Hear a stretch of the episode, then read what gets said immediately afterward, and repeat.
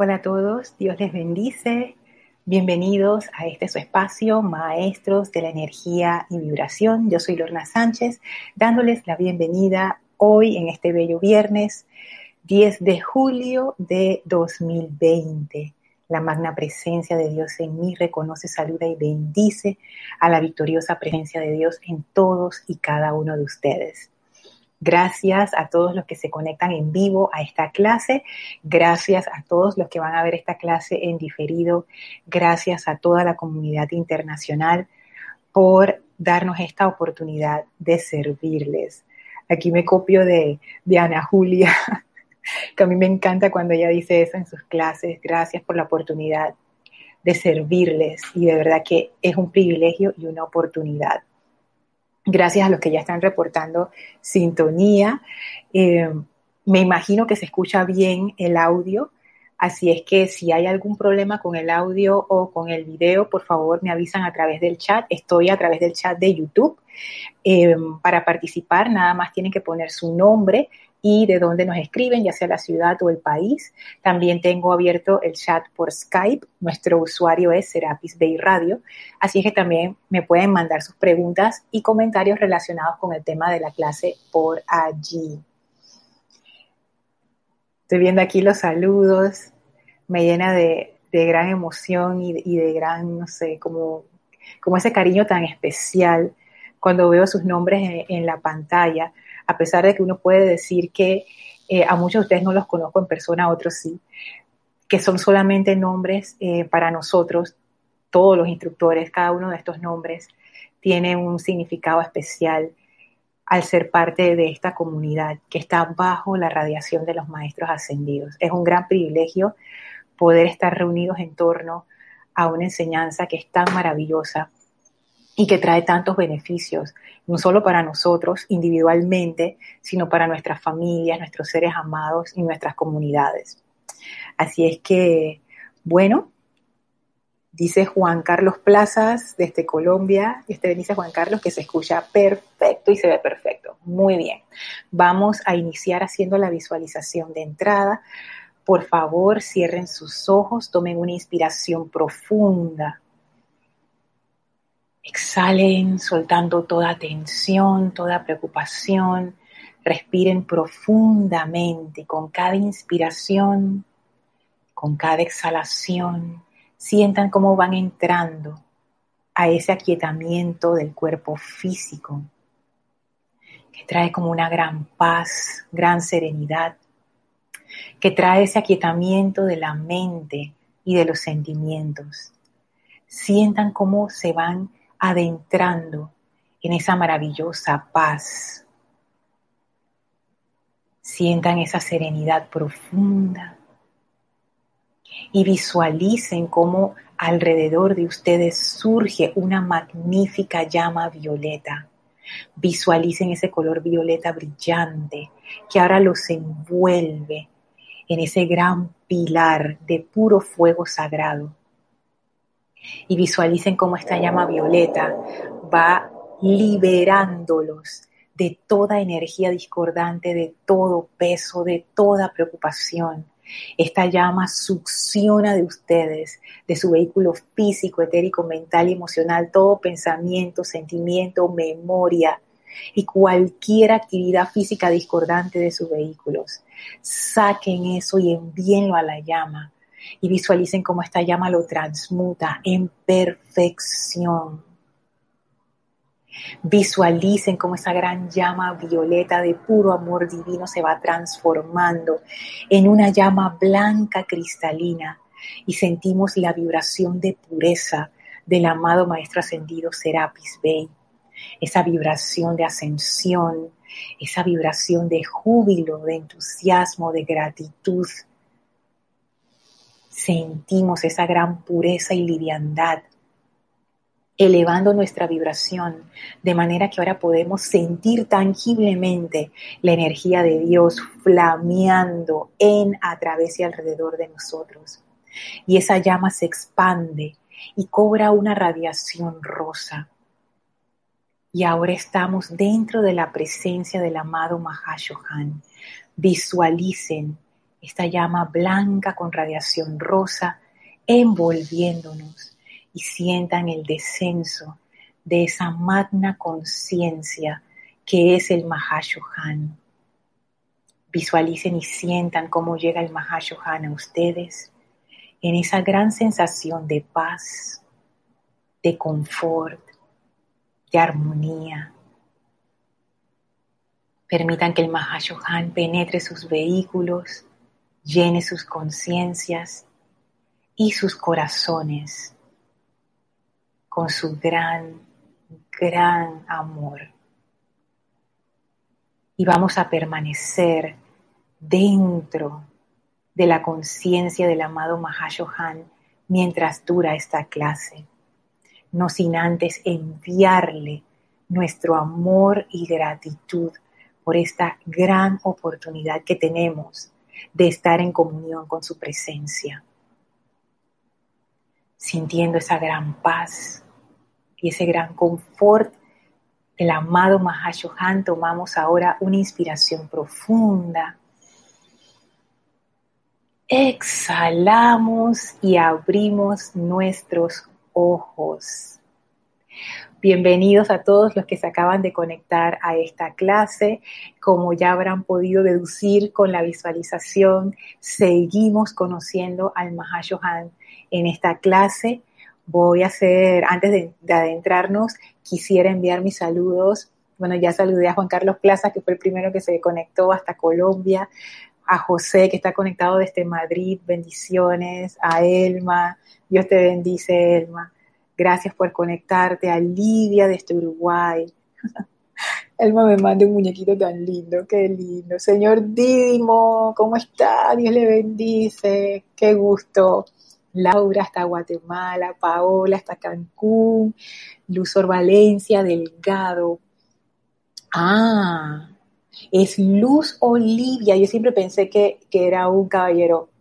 Luz Olivia Valencia, hasta Colombia. Lo tendré en cuenta. Gracias, Luz. Qué nombre tan bello. Yo tenía una tía que también se llamaba así, Luz. Qué, qué bello nombre. Mavis, ups, se me fue acá, Mavis, hasta Argentina, Dios te bendice. Hola Priscila y Douglas, saludos hasta Brasil. Mercedes, hasta Estados Unidos, Mercedes Pérez, Caridad, hasta Miami, besos, Blanca, hasta Colombia, la bella Oli, hasta Guadalajara, y la bella Flor, hasta Puerto Rico. Isa, Dios te bendice, muchos abrazos. Leticia, de Estados Unidos. Yesmir, Venezuela, Dios te bendice, un abrazo. Gracias a todos por reportar su sintonía y acá por Skype. Tengo también saludos de Mario Olivera, Olvera, perdón, hasta México. Fuerte abrazo para ti también, Mario. Y Beni, Benilde, hasta Villa Alemana, Chile. Dios te bendice, Beni. Gracias por reportar sintonía. Gracias a todos. Seguimos conociendo al amado Mahashohan.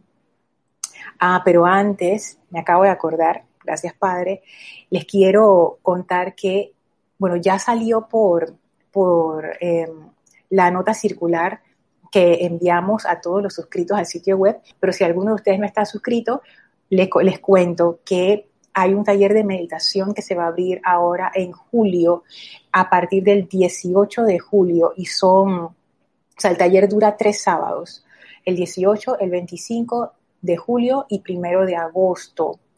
Si no, de 2 a 4 de la tarde hora de Panamá, así que tendrían que ver a qué hora eso corresponde en sus países. Eh, el taller ha tenido bastante demanda porque en estos tiempos meditar es una herramienta, miren, valiosísima, de verdad que, wow, o sea, yo, yo les puedo decir, eh, eh, habiendo meditado durante todos estos años mientras estaba en la enseñanza, que de verdad que se nota el efecto de la meditación en la vida de uno. Se nota sobre todo al momento de enfrentar situaciones difíciles, porque ahí con la meditación uno va adquiriendo el aquietamiento necesario para controlar la propia energía. Así es que la meditación es una herramienta que no puedo recomendar lo suficiente. Y si no han tomado un taller de meditación y quieren tomarlo, por favor escriban a rayoblanco arroba serapisbay.com, rayo blanco arroba serapisbay.com y ahí encontrarán más, info, eh, les enviaremos más información. Eh, necesitan escribir a ese correo para poder inscribirse, por favor no lo manden por redes sociales o, este tipo de cosas porque es como la inscripción formal. Así es que bueno, están todos invitados a participar en, el taller de meditación ahora en julio. Saludos a Tania hasta Argentina, a Olga también, Olga perdón, hasta Argentina y Lourdes Galarza hasta Perú. Y Kira, Dios te bendice Kira, que se acaba de conectar por Skype. En la clase anterior, wow, yo les, quiero decir que para mí la clase anterior fue una revelación. Me quedaron dando vueltas tantas cosas que, que vimos acerca del Mahashohan. Yo, yo sentí que salí de esa clase como llena de tesoros.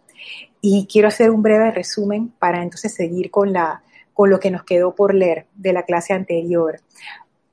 Lo que más me impactó fue darme cuenta que el amor de los maestros ascendidos no es un amor genérico y un amor abstracto, sino que es un amor individual hacia cada uno de nosotros. Es un amor que le importa cada uno de nosotros en sus vidas particulares. Los maestros ascendidos no condicionan su amor hacia cada uno de nosotros, no es lo que hemos logrado, lo que tenemos, lo que decimos, lo que no decimos, eh, si somos el súper estudiante de la luz o, o no, eso no determina el amor. El amor de los maestros ascendidos es incondicional. Y eso quiere decir que es un amor que nos ve como nosotros somos en verdad. Ellos ven lo que realmente somos, que es esa presencia de Dios. Y viendo esa verdad, todo lo demás desaparece. No es que los maestros son permisivos, no es que ellos son ingenuos y ellos no se dan cuenta de las cosas discordantes que hacemos, sino que ellos están tan anclados en esa verdad que ese amor de ellos tiene una fuerza que ningún amor humano puede comprender y ningún amor humano puede igualar. Es un anclaje en esa verdad de que cada uno de nosotros es el bien. Y por eso pienso yo que ellos tienen tanta paciencia desde nuestro punto de vista, o tanto entusiasmo, o su esperanza nunca muere, que uno dijera, no, pero maestro, tú sabes que ya no vale la pena. Y el maestro dice, sí vale la pena, porque ellos ven esa luz en nuestro corazón y ellos saben, ellos saben con certeza de que allí está esa presencia de Dios y donde está esa presencia no hay fallo posible. Entonces ese amor de los maestros ascendidos es un amor que es sumamente individual. Cuando los maestros ascendidos hablan acerca de sus discípulos, de sus chelas, de aquellos seres humanos que están más cercanos a ellos, ellos hablan con una ternura muchas veces les dicen sus hijos. Es más, cuando ellos hacen sus, los discursos ustedes ven en los libros, muchas veces comienzan así, amigos de la luz, hijos, eh, hermanos menores. O sea, es como que no me había percatado que ese amor es un amor muy especial. Y eso a mí me, me quedó, me quedó marcado. Otra cosa fue que el, el Mahashohan representa el cuerpo causal de la deidad.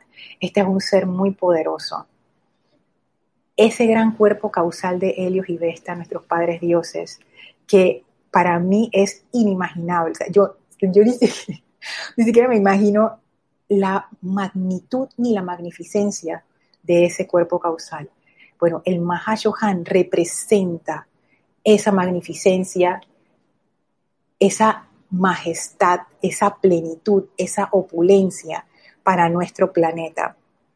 Y Él es el contralor de toda la energía de nuestro planeta. Toda la energía que llega a nuestro planeta pasa a través de Él. Y eso es una gran responsabilidad. Y también me hace, me hace sentirlo como muy cercano, porque esa energía que llega a mí físicamente, que viene de la presencia de Dios, que yo soy, en esos planos superiores, ya pasó por el Mahashohan.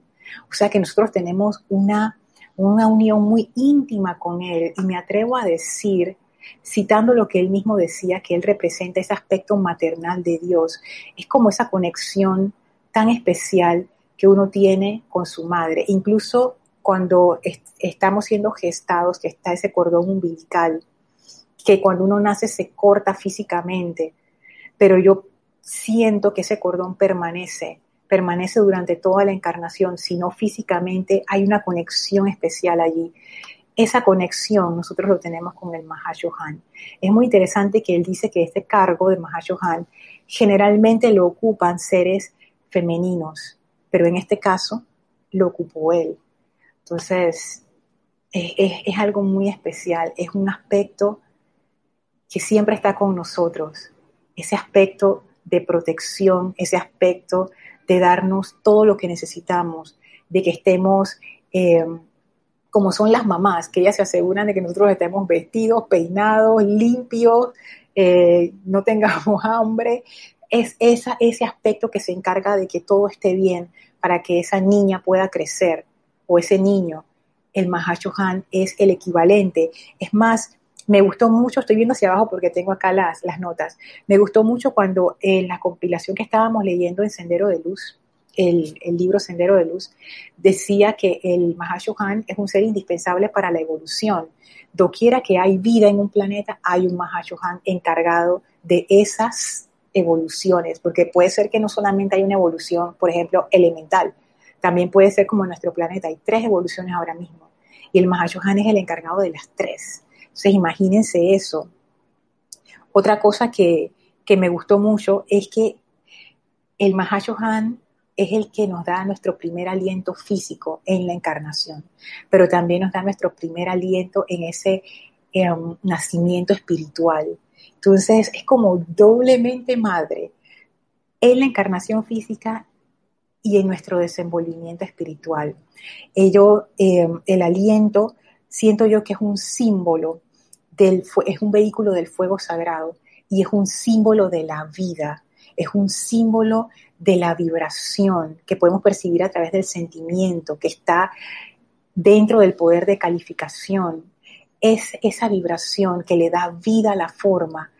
Está muy relacionado con el aliento de alguna manera que yo les voy a decir, yo todavía no lo comprendo, pero como que intuyo que la cosa va por ahí. Y el Mahashohan tiene mucha relación con eso. Yo me imagino que es porque siendo él el que maneja toda la energía que pasa al planeta, quizás esta energía es simbolizada por eso, por la vida, por el aliento. Son ideas, puede ser, pero también puede que no sea. Así es que ténganlo ahí como, como que son ideas, pues no, no lo tomen dogmáticamente. Y yo pienso que, que esa vibración, porque la vibración es lo que trae las cosas a la forma física y no solamente las trae a la forma física, los pensamientos forma, los trae a la forma física, ese, ese aspecto de la vibración, el poder de calificación, sino que también los sostiene. En el momento en que esa vibración cesa, eso deja de ser en el plano físico. Entonces, por eso yo también pienso que el Mahashoha dice que Él no solamente nos da nuestro primer aliento físico, sino que también Él recibe el último de nuestra encarnación física. Y eso a mí me hizo pensar en el aliento como la analogía de una cosecha. El aliento es como esa oportunidad que tenemos todos los días de desarrollar esa presencia de Dios que somos. Y se me ocurrió pensar, wow, cuando el Mahashohan recibe ese último aliento, yo lo, lo, vi en ese momento como una cosecha, como que eso fue lo que yo hice en esta encarnación. Y me pregunté, ¿no? ¿cómo será mi cosecha cuando de, ello mi último aliento. Y también me recordé que el Mahashohan habla de sí mismo como el jardinero cósmico, que él es el encargado de que nosotros florezcamos, que es una analogía para decir es ese desarrollo de nuestro cuerpo causal que se manifiesta a través de nuestras vidas.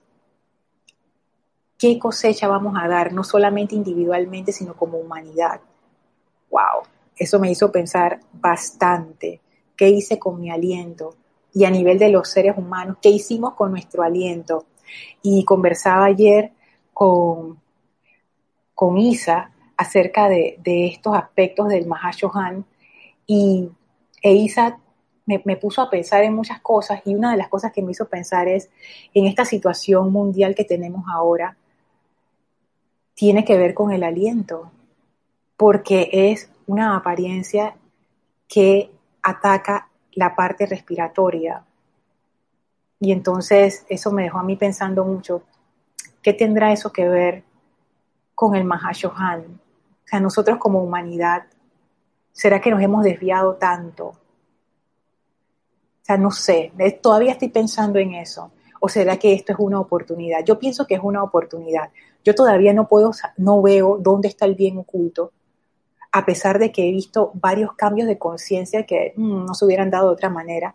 Pero de todas maneras, siento que ahí hay una clave para nosotros, aunque yo todavía no la acabo de entender bien, no, todavía no la veo, pero el hecho de que esté relacionado con el aliento y el Mahashohan, mmm, con ese aspecto madre, con ese aspecto femenino, con el aspecto vida, me puso, me puso a pensar así, como todavía estoy pensando en eso.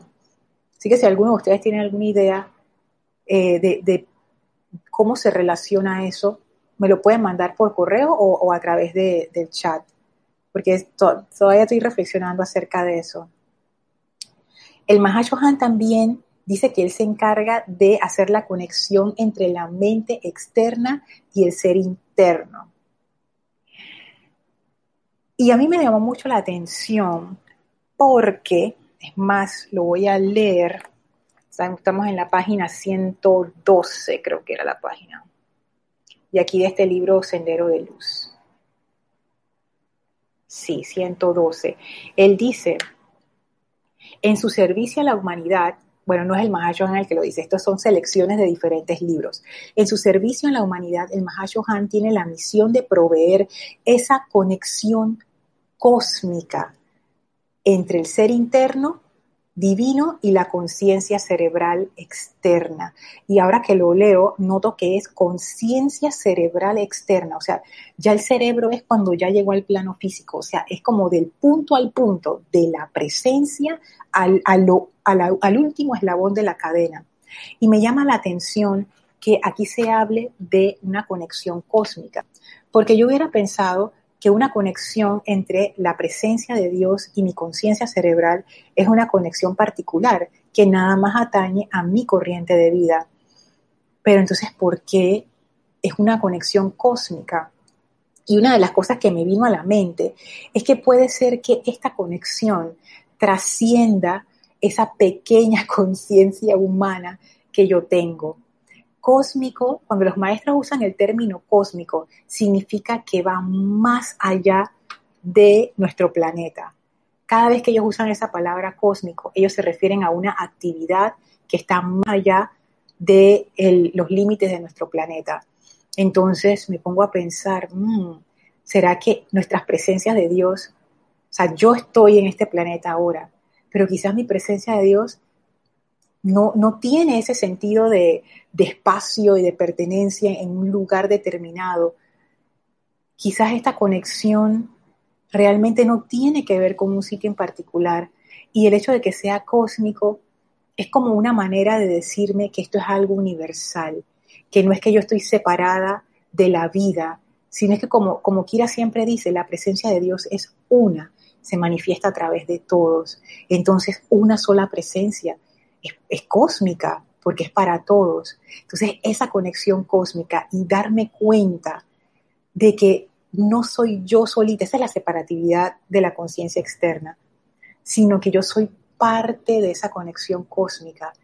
Wow, a mí eso también me dejó pensando y pensando, o sea, son tantos esquemas, conceptos limitantes, conceptos humanos, como le llaman los maestros, que he visto cómo se han ido como derribando uno tras otro con este conocimiento del amado Mahashohan. Voy a hacer una pausa aquí para leer los comentarios. Carlos López, hasta Florida, Estados Unidos. Bendiciones, Carlos. Gracias por reportar sintonía. Edith, un abrazo, gracias. Tere, María Teresa Montesinos, hasta México. Un beso, Tere. Gracias por reportar sintonía. A ver, tengo acá por, por Skype. Todavía no tengo nada acá, así es que sigo. Esa conexión cósmica, imagínense, hay muchas formas de ver esto de la presencia de Dios. Una manera de verlo es como la lámina de la presencia. Mi laminita. Como la lámina de la presencia, aquí la tengo, así aquí la ven, sí. Que es, o sea, yo puedo verla sin la parte superior y ver solamente la presencia conectándose con mi ser inferior. Pero yo también puedo ver esa conexión como algo cósmico. En esta lámina de la presencia que nosotros usamos, además de la presencia individual de cada uno, está la conexión con Helios y Vesta que representa la presencia solar. Ya Helios y Vesta está en el plano de lo cósmico. Entonces, wow. Es, esa parte es muy interesante porque realmente nosotros somos expresiones de Helios y Vesta. cada uno de nosotros es una expresión de Helios y Vesta pudiéramos decir que cada uno de nosotros es Helios y Vesta, es como un rayo de Helios y Vesta, pero al final todos somos nosotros esa, esa misma conciencia. Y eso me lleva al punto en que cada uno de nosotros es una cualidad divina de esos padres dioses. O pudiéramos irnos más amplio, cada uno de nosotros es una cualidad divina de esa presencia de Dios cósmica. Y aquí les traigo el amante de la enseñanza que se me olvidó traerles la clase pasada, que es el amante 2013, eh, que se llama Flores Vivientes, Puente de Luz, que es de la amada maestra ascendida Kuan Yin. Y fíjense cómo los maestros ascendidos nos ven a nosotros, muy diferente de cómo nosotros nos vemos a nosotros mismos y a los demás. Dice ella, amados míos, todos manejamos energía. Escudriñándolos esta mañana, viendo los pétalos que se abren en la llama de sus propios corazones y las virtudes que emanan de ustedes para bendecir la vida, con las diversas cualidades que representan sus rayos particulares, pienso ahora en lo maravilloso que resulta encontrar a tantos conductores de energías divinas calificadas armoniosa y bellamente. A todos los veo como bellas flores, algunas de un púrpura profundo, otras del azul vibrante de El Moria, algunas blancas, otras verdes, cada uno de ustedes representando a uno de los siete rayos.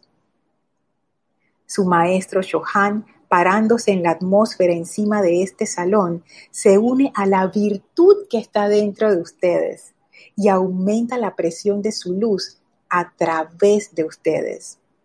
Así, este jardín de flores vivientes de estudiantes fieles, al aumentar en esencia, en fragancia, en belleza mediante la concentración, cubre toda la ciudad con una magnífica radiación sanadora. Lo pueden buscar, Amantes 2013, lo deben haber recibido en sus correos aquellos que están suscritos al, a los amantes a la enseñanza. ¿Cómo nos ven los maestros? ¿Cómo nos ve la maestra ascendida Kuan Los veo como bellas flores, cada uno representando a uno de los siete grandes rayos. Nos ve como, acá lo decía arriba, las cualidades divinas, las virtudes que emanan de ustedes para bendecir la vida. Eso es lo que ellos ven, que está a tono con lo que decíamos que es la función del Mahashohan, que a mí eso me, me estremeció bastante porque yo, para mí no era claro realmente hasta ese momento entender, bueno, ¿qué es lo que hace el Mahashohan y qué es lo que hacen los Shohanes? Ellos realmente lo que están dedicados es al desarrollo de las cualidades divinas, de la presencia de Dios a través de las evoluciones en el planeta donde ellos están sirviendo. El Mahashohan es el responsable de ese desarrollo de esas cualidades divinas. O sea, ese, ese gran cuerpo causal de la deidad se expresa a plenitud a través de todas las evoluciones de todos los planetas, de todo ese sistema de Helios y Vesta.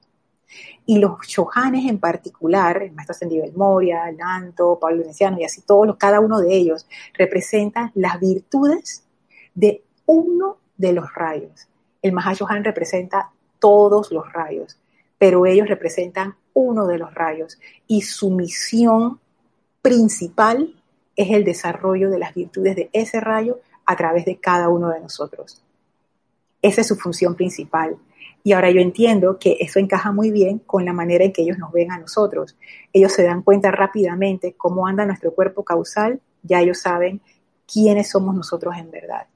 Ellos no ven el montón de fluvia que uno sí ve en uno y en los demás. Ellos no están viendo eso, ellos están viendo el potencial, ellos están viendo, como dice la maestra Celia Guanín, blanco, verde, o las mismas cualidades, sanación, paz, entusiasmo, esperanza, belleza, amor. Eso es lo que ellos están viendo, porque ese es el propósito, la expansión de esa, de esa conciencia del yo soy. Y la conciencia del yo soy se expande a través del desarrollo de estas virtudes y cualidades divinas. Así que eso a mí me pareció bien interesante.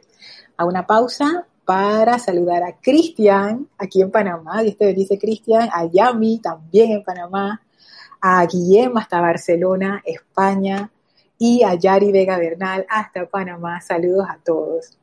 Guillem, cada vez que digo tu nombre, yo siempre me pregunto, ¿lo estaré diciendo si no es así, perdón. Algún día sabré cómo se pronuncia correctamente. Y por último, para terminar esta, este, este largo resumen, porque me di cuenta que ya me consumí como media hora de la clase, pero me parece que estos puntos eran importantes. Me quedó esa cuestión del Mahashohan como el útero del planeta. El Mahashohan dice que los sentimientos representan el útero a través del cual los pensamientos forman, pasan y se gestan para convertirse en cosas, cosas físicas. yo hago la analogía, ya que el Mahashohan representa el mundo emocional ese útero que es el Mahashohan para este planeta, ¿qué es lo que ocurre en un útero? Ahí se gesta esa criatura, lo que es un embrión, se va desarrollando allí.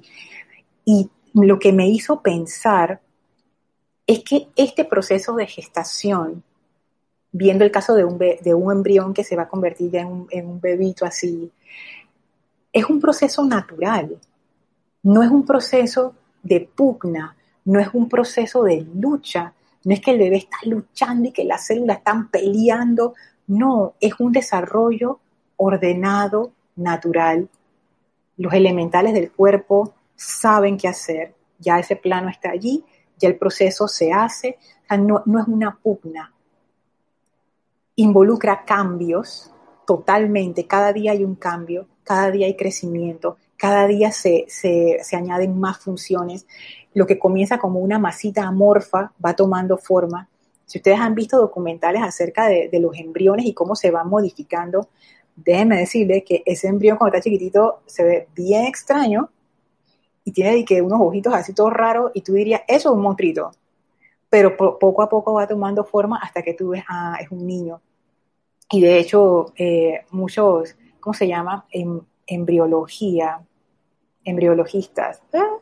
Isa, corrígeme por favor si lo dije mal, que son los, científicos que estudian los embriones y su desarrollo.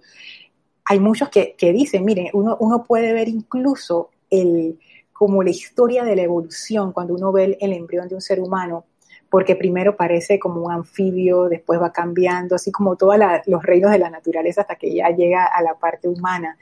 Y tú ves que esa conexión de la vida animal y humana en este planeta que es tan maravillosa, y ese proceso, que es un proceso tan impresionante, yo pienso que eso se está llevando a cabo ahora, pero no a un nivel físico, sino como un nivel, no sé si decir espiritual, no sé, diré espiritual por, por decir algo para que no sea físico. Nosotros como humanidad estamos ahora pasando por momentos muy extraños. Y si uno mira hacia atrás, la humanidad siempre ha pasado por momentos muy extraños, desde la caída de, que dice el señor de la llegada de los rezagados y la caída de la humanidad. Entonces, ¿será que nos estamos gestando? ¿Será que estamos yendo hacia un nuevo nacimiento? ¿Será que en estos momentos están cambiando todas las cosas? Y lo que quiero decir con esto es que muchas veces la personalidad se resiste a esos procesos de cambio profundos cuando en realidad estos procesos se dan mediante la gracia, son procesos naturales. Y si nosotros pienso yo, aflojáramos y, y nos dejáramos guiar, ese proceso de evolución fluiría naturalmente y nos llevaría naturalmente a ese florecimiento. De hecho, nuestro cuerpo causal está relacionado con la palabra causa. Yo pienso que ese cuerpo, en conjunto con la presencia, son los que guían nuestra evolución verdadera. Son los que nos, nos van llevando por los senderos que nos van a enseñar aquello que necesitamos aprender. Y, y yo les digo, a mí, a mí me hace mucha falta eso, aprender eso, a soltar, a confiar en ese proceso natural y a entrar dentro de la gracia, que es otra faceta de desarrollo. Hay facetas que son activas, en donde uno necesita ponerse en acción y hacer cosas. Hay otras facetas del desarrollo que son receptivas, en donde uno necesita hacer lo contrario, necesita dejar de hacer cosas e ir hacia adentro y conectarse para que ese, ese flujo se dé. Y yo me doy cuenta que el Mahashohan tiene las dos. Él es una faceta de acción, pero también es una faceta de acción a través de la gracia. O sea, son las dos partes al mismo tiempo. Ok, voy a leer los comentarios. Graciela, hasta Michoacán, México, nos manda saludos. Graciela Rangel, bendiciones. Y Guillem dice que está perfecto, gracias. Eres un bálsamo de confort. Gracias. Dice que es Guillermo en catalán. Ah. ISA, son embriólogos. Gracias. Los especialistas en la reproducción. Thank you. Gracias.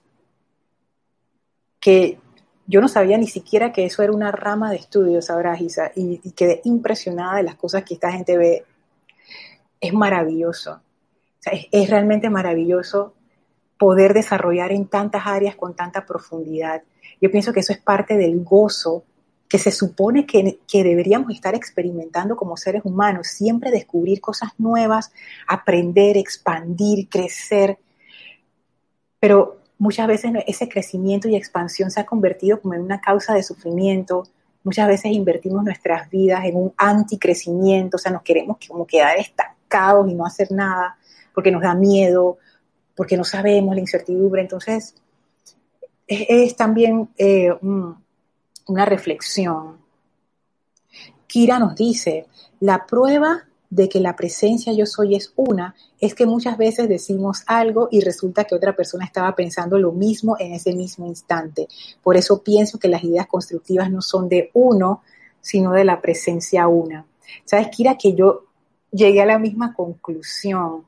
Porque antes yo pensaba que, ¡ah! Se me ocurrió una idea, el me, se me ocurrió.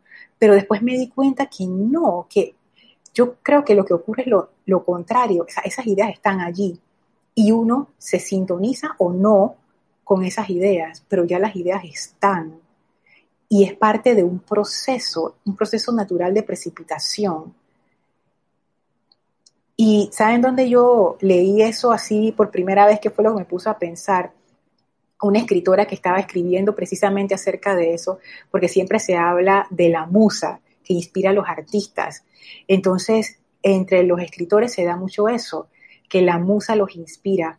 Y muchas veces un escritor dice que recibe una idea para hacer un libro, pero por algo motivo al final no logra hacerlo. Años después, otro escritor escribe justamente esa historia. Y ahí tú te das cuenta que las ideas que vienen a ti son como regalos. Y si uno no, no los pone en acción, esos regalos no te llegan solamente a ti, le llegan a mucha gente.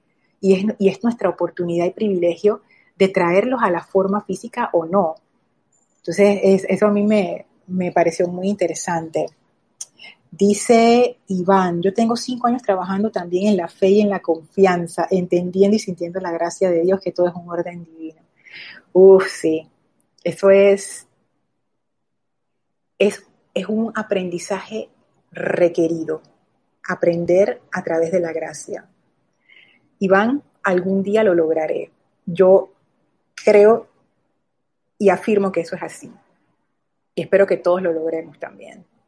Porque de verdad que crecer a punta de sufrimiento no tiene gracia. antes de leerles el pedacito que nos faltaba de Sendero de Luz, quiero tratar una pregunta que nos hizo Mónica Mariani en la clase anterior, que ella veía esa llama del confort como oro y rosa. Y yo le había dicho a Mónica que yo había visto una descripción de la llama que era rosa y oro, porque el Mahashohan dice que su llama es blanco cristal con radiación rosa, pero yo recordaba haberlo visto y lo busqué, está en el diario del Mahashohan en el capítulo 53 y en el capítulo 55.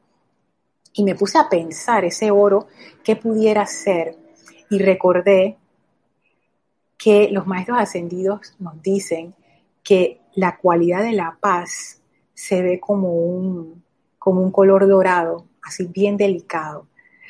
¿Y por qué la paz? Porque la paz siempre el Mahashohan lo asocia a la llama del confort. Si ustedes leen acerca de la llama del confort, que quisiera coestudiarla con ustedes en la siguiente clase, se van a dar cuenta que una de las cualidades que él más menciona es la paz.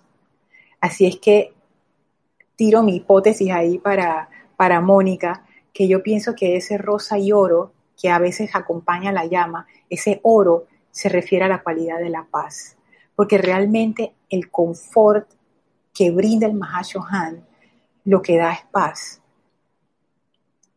Esa relación entre la paz y el confort es bien chévere, lo vamos a ver en la siguiente clase.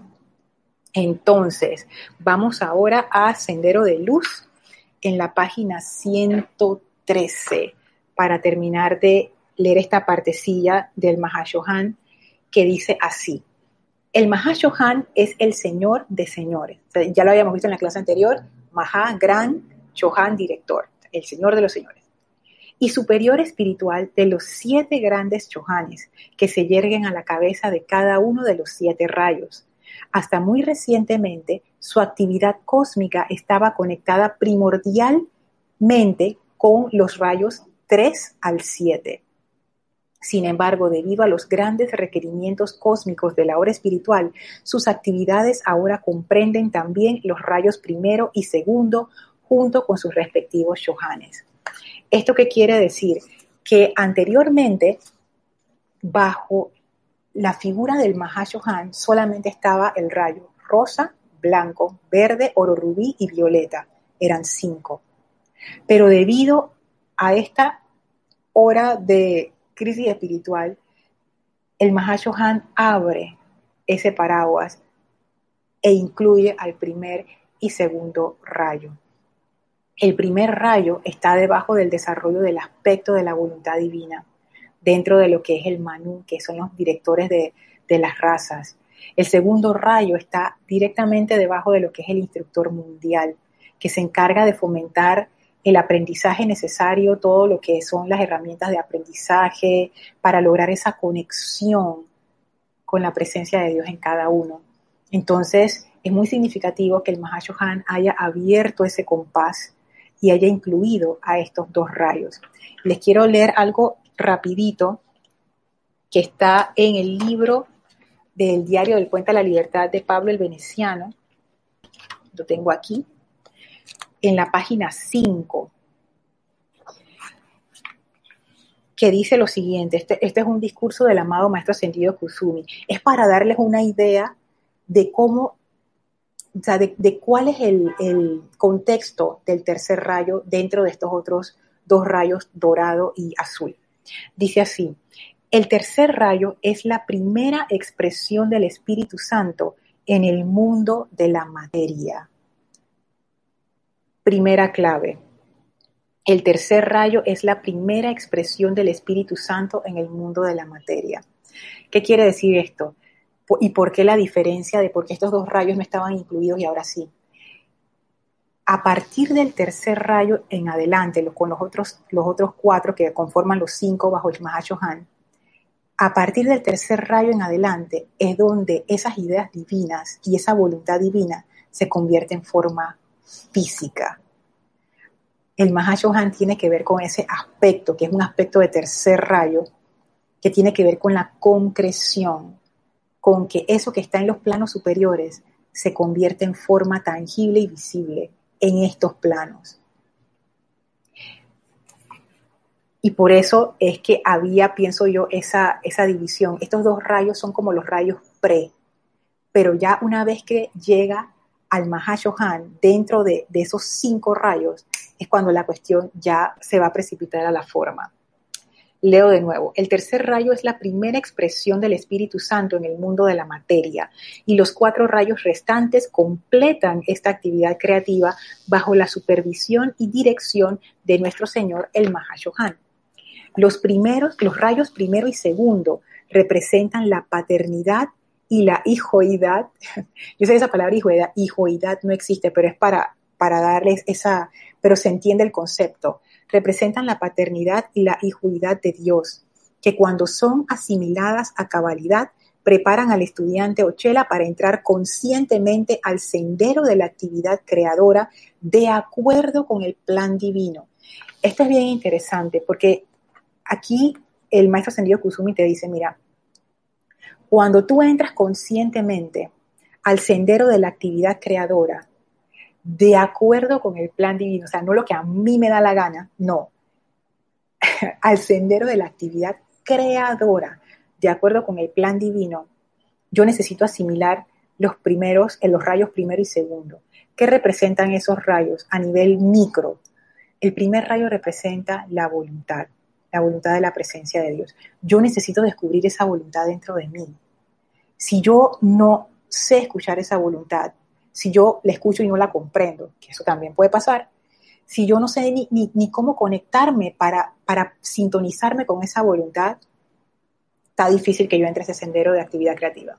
Lo segundo tiene que ver con el segundo rayo, tiene que ver con esa sabiduría, que es esa conexión constante con la presencia, que es esa vertida de las ideas divinas que hablábamos justo hace un ratito. Si yo no tengo la capacidad esa percepción suficientemente clara para captar esas ideas divinas, también estoy en problemas. Porque yo puedo tener, haber descubierto esa voluntad dentro de mí, algo que yo deseo hacer y traer a la manifestación. Pero si yo no tengo la capacidad de conectarme con la idea divina, ¿qué es lo que va a pasar? Yo voy a buscar en mi trastienda, en mi cuerpo etérico, en las ideas humanas que yo tengo, y voy a tratar de realizar esa voluntad a través de mis pobres ideas humanas. No es que eso esté mal, digo, si, no tengo más nada, digo, voy con esa. Pero las ideas divinas es como la forma consciente de hacerlo de acuerdo al plan divino. Porque con una idea humana, tú no sabes la motivación de esa idea realmente, porque muchas motivaciones son subconscientes. Y me acuerdo un discurso del maestro ascendido Lanto que él decía, mira, tú puedes usar tu poder de precipitación, tú lo puedes conectar a la conciencia humana, que está llena de limitaciones, o lo puedes conectar a la conciencia divina y tú decidas a cuál te conectas. Cuando uno se conecta a la conciencia humana, nuestras precipitaciones nos van a traer sufrimiento. Cuando tú te conectas a la conciencia divina, nuestras precipitaciones nos van a traer bendición a nosotros y a todo el mundo. Entonces, esa sería la diferencia. Entonces, dice aquí, Después de que el Chela ha logrado la maestría sobre el silencio, se ha concientizado del plan divino y ha llegado a la realización de su propia unicidad con el principio Padre-Madre de creación bajo los rayos primero y segundo, o sea, ya hicimos todo ese proceso, entonces está preparado para llevar dicho plan divino a la manifestación desde el mundo superior y en vez de escuchante convertirse en hacedor. Ustedes están familiarizados con el símbolo del Espíritu Santo, que es la mano.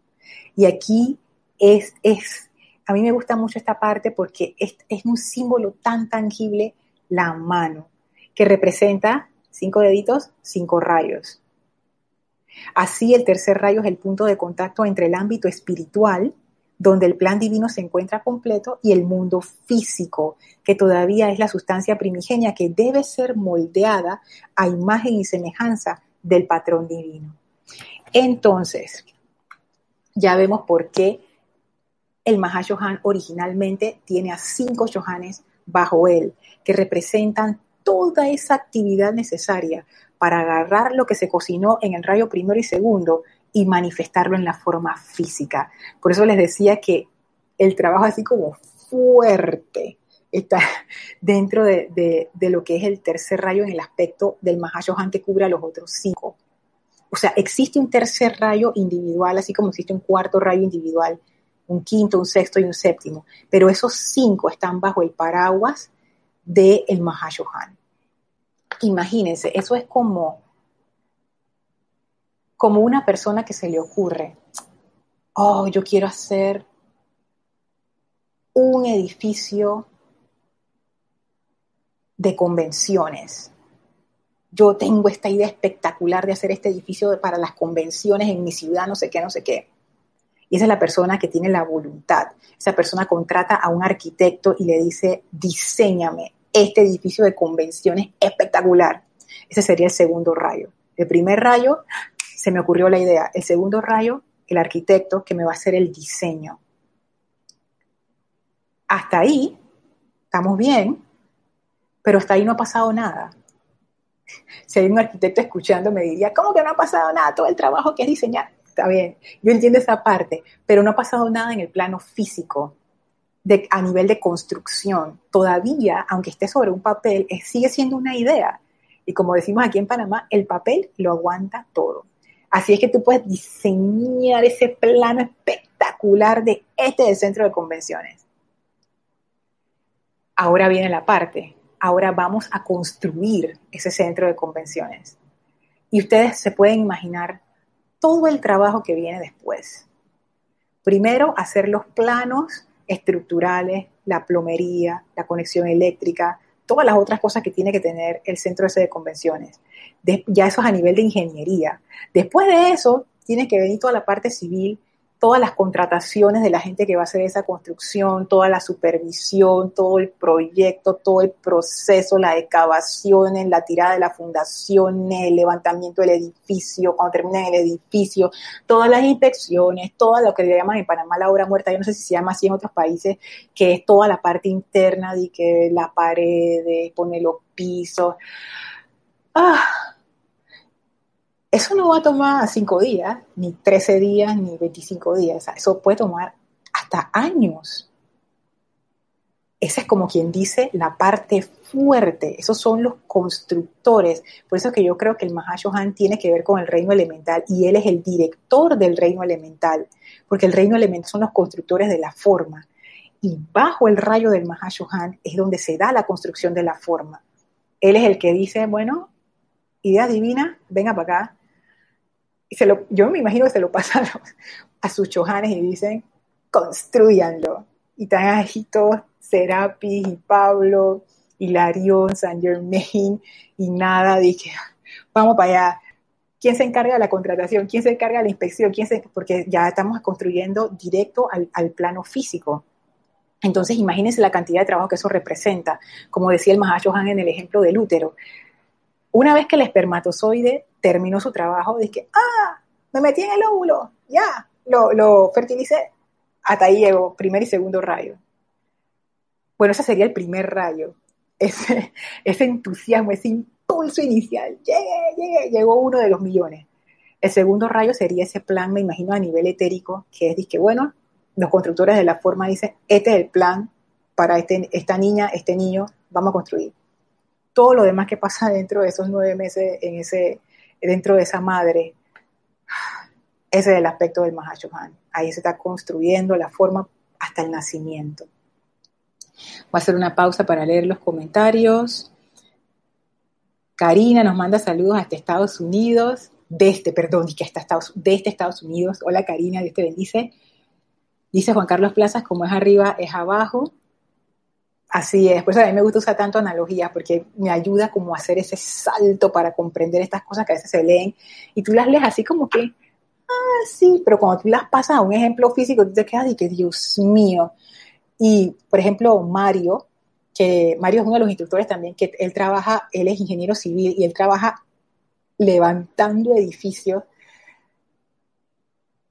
A los cuentos de Mario, o sea, todas las locuras que uno se encuentra. Y es que esa es la diferencia entre la arquitectura y la ingeniería, o entre el diseño y la ingeniería. O sea, tú puedes diseñar lo que tú quieras, pero en la parte de la ingeniería, ahí, ahí es donde la cosa, empiezan todas estas situaciones de construcción y otras situaciones alrededor de la construcción, porque no es solamente la construcción en sí, la parte técnica, sino es todo el manejo del personal o sea, el manejo de la energía, que en nuestro caso sería el manejo del dinero, si hay presupuesto, si el material está más caro, ya no podemos comprar este, entonces si usamos el otro y qué va a pasar con la fuerza estructural, o sea, toda esa complicación, ya eso viene, es el departamento del Mahashohan. Ahora que estoy diciendo todas estas cosas, yo no sé si yo quisiera ser Mahashohan, fíjense, porque eso, ey, oye,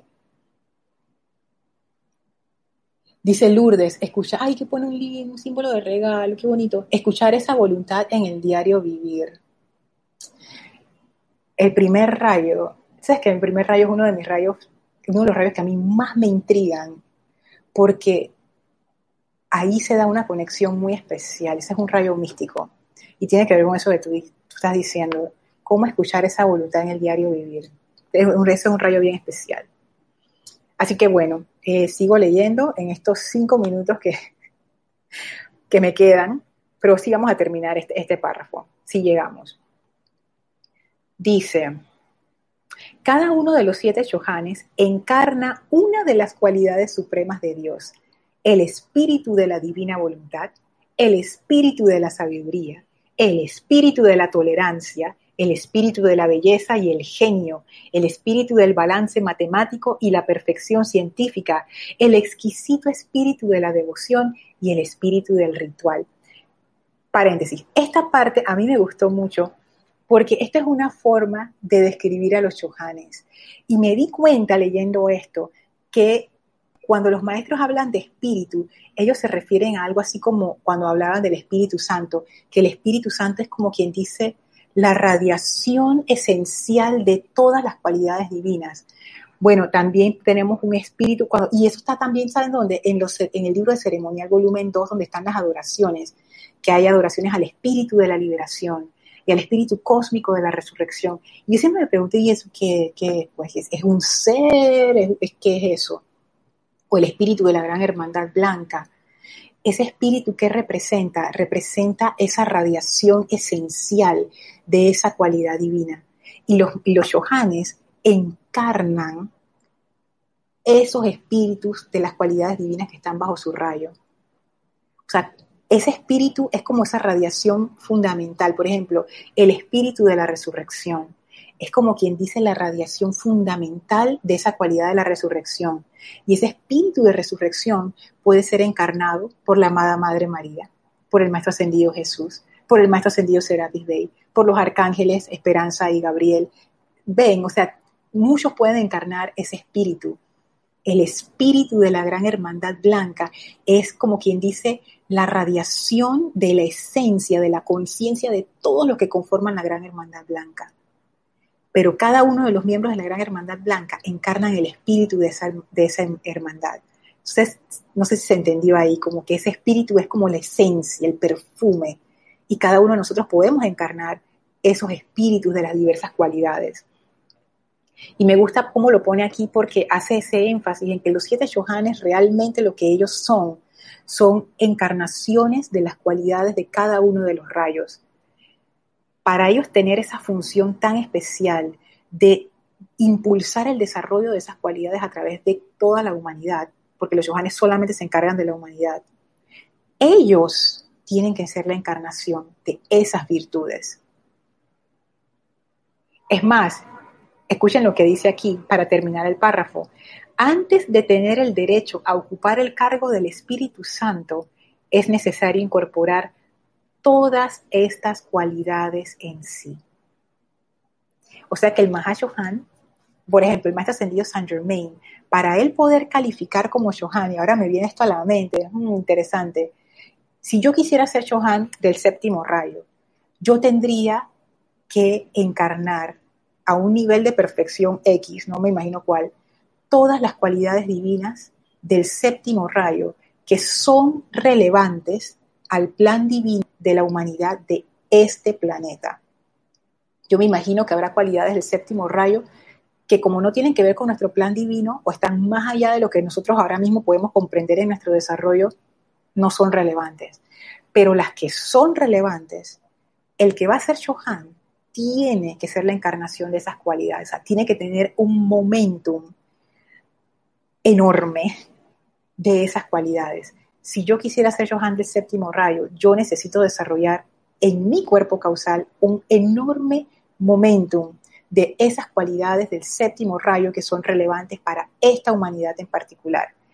Y subimos la, cuestión aún más. El Mahashohan, para poder ser Mahashohan de esta evolución, yo tendría que desarrollar todas las cualidades divinas que van a ser requeridas para la humanidad, el reino angélico y el reino elemental de este planeta. O sea, ya... Yo, yo, honestamente me pregunto, wow, ¿habrá seres así? Y el Mahacho Han dice, sí. Es más, yo para aplicar esta posición tuve que aplicar con un montón de gente más. O sea que no solamente era él, sino que era otro montón de seres que también cumplían con ese requisito. Así es que imagínense, no, no, no nos quedamos cortos de Mahacho. Siempre hay seres que están dispuestos a asumir eso y que tienen el cuerpo causal para asumirlo. Así es que bueno, eh, eso era lo que tenía para compartir. Una nota adicional que no quiero que se me quede por fuera es que el símbolo de la mano es un símbolo muy interesante porque en la clase anterior, el viernes anterior, eh, que quedé así como, como llena del Mahajan, en la noche estaba viendo tele con, con mi esposo y nos pusimos a ver un documental y resultó que ese documental era de, voy a leer lo que decía Isa, embriólogo. Era un, no, él era un paleontólogo, un paleontólogo animal. Él se especializaba en peces, pero él tenía todo un estudio y habló con embriólogo y eh, era un documental espectacular, donde él ponía cómo fue evolucionando la mano y él encontró, él fue a buscar los especímenes más antiguos de esos pececitos que salieron del agua y que arrastrándose ahí las aletitas, porque él decía que en todos los seres vivos de este planeta, bueno, de este planeta del pueblo vivo que conocemos ahora mismo, pero esto, es bien interesante. Dice que todos tienen, tenemos el mismo patrón. Los animales, los reptiles, los peces, a, ese, a ese nivel, no como una mano, pero como las aletas. Dice que son, ¿cómo es que era? Un hueso que es el, esta parte de aquí, dos huesos, que es esta parte de acá, del antebrazo, y un montón de huesos que representan la palma y la mano. Y ese patrón se repite una y otra vez. O sea, todos los seres vivos de nuestro planeta compartimos eso, compartimos esa evolución de la mano. Y ahí dijo una frase que a mí me quedó como que, wow, o sea, qué apropiado, cómo se dan las cosas. Él decía, las manos son lo que nos ha permitido a nosotros, los seres humanos, sacar nuestras ideas de la mente y convertirlas en cosas. Y a mí eso fue, yo digo, eso es lo que hace el Mahashohan, ese símbolo de la mano, es lo que permite que esa voluntad que tú tienes en tu interior y esas ideas que tú tienes en tu mente se conviertan, dejen de ser sueños y se conviertan en regalos, beneficios tangibles y visibles para ti y para el resto de la humanidad. Es, es un rayo mágico, definitivamente. El Mahashohan hace magia. Esa es mi conclusión. Así es que bueno. Voy a leer los últimos comentarios. Ah, son, gracias a todos. Sí, vamos a terminar la clase aquí y vamos a cerrar los ojos por un momento cortito nada más para volver a sentir esa radiación y energía del amado Mahashohan, sabiendo que nuestro aliento está cargado con ese amor divino y presencia del amado Mahashohan. Sentimos profundamente esa conexión y enviamos nuestra gratitud y amor al Mahashohan por esta gran oportunidad que tenemos continuamente, cada día, de estar bajo su presencia. Muchísimas gracias a todos, gracias por la oportunidad de servirles en esta clase. Wow, si tienen alguna pregunta, me la pueden enviar a mi correo lorna.com o cualquiera de sus consideraciones. Todas son bien recibidas. Muchísimas gracias a todos. Y recuerden, aquellos que están interesados en el taller de meditación que comienza el 18 de julio, escribir al correo rayoblanco.com com. Muchísimas gracias a todos y mil bendiciones.